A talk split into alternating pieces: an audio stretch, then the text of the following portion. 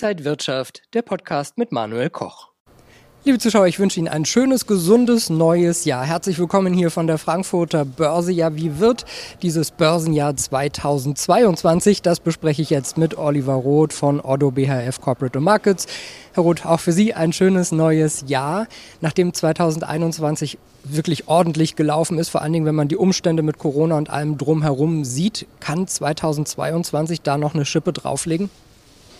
Ich denke in der Tat, das wird schwierig, äh, weil wir natürlich auch Sondereffekte gesehen haben in 2021 und das Jahr 2022 verspricht zumindest mal zu Beginn doch einiges an Kopfzerbrechen. Äh, da haben wir die Inflation, die hohe, da haben wir ähm, eine zumindest mal geplante Zins, äh, kleinere Zinswende, Zinserhöhungen in den USA. Ähm, überhaupt ist das Thema Zinsen, steigen sie, müssen sie steigen, bleibt die Inflation und natürlich auch das Thema Immobilien, Immobiliensektor. Äh, da haben wir einige Krisen in China und natürlich färbt das ab auf die Branchen in den USA und auch in Europa. Äh, also da haben wir einiges aufzuarbeiten. Deswegen glaube ich, 22 wird durchaus ein sehr ruppiges Jahr. Jetzt haben Sie die äh, negativen Punkte aufgezählt. Gibt es auch positive Treiber vielleicht?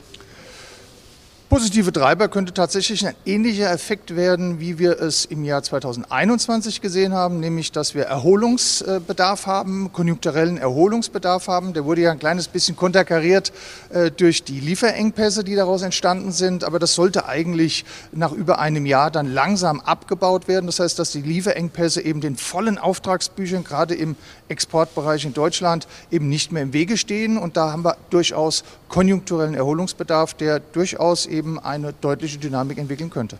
Die Bücher vieler Unternehmen sind ja wirklich voll. Also die DAX-Konzerne haben ordentlich Gewinne gemacht 2021. Kann es trotzdem sein, dass wir nochmal so eine Art äh, kleinen Börsencrash 2022 sehen könnten? Ja, das ist natürlich immer die große Spekulation aufgrund des hohen Niveaus, auf dem wir sind. Wir haben faktisch, historisch eine extrem hohe Bewertung von Aktien. Die ist deshalb so hoch, nicht nur weil die Unternehmen so gut verdienen, sondern eben auch, weil wir ein positives Rahmenumfeld haben mit absolut Nullzins, Niedrigzinsniveau. Das Ganze zusammen ist eben eine Suppe, die dann eben auch heiß gekocht wird.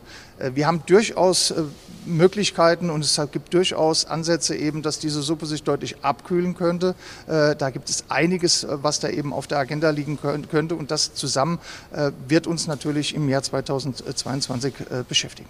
Wie sieht denn der, ein, ein, ein ordentlicher Depotmix für 2022 aus? Aktien, ETFs, Edelmetalle, Kryptos, von allem ein bisschen was?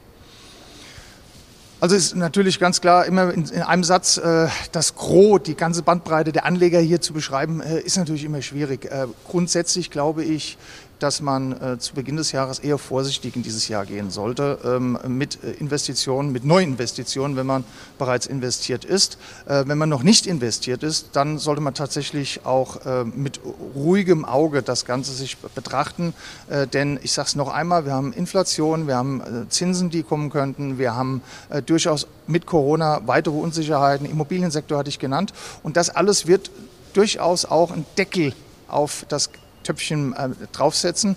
Und da bedarf es an einigen, an positiven Nachrichten. Da hatten wir über die Konjunktur und die Nachholeffekte gesprochen, äh, die durchaus dazu in der Lage wären, das Deckelchen zu öffnen. Und dann haben wir auch äh, wieder ein schönes Börsenjahr. Nochmal, ich glaube, es wird ein sehr ruppiges sagt Oliver Roth von Otto BHF Corporate Markets. Vielen Dank für die ersten Blicke in die Glaskugel 2022. Danke Ihnen und danke Ihnen, liebe Zuschauer.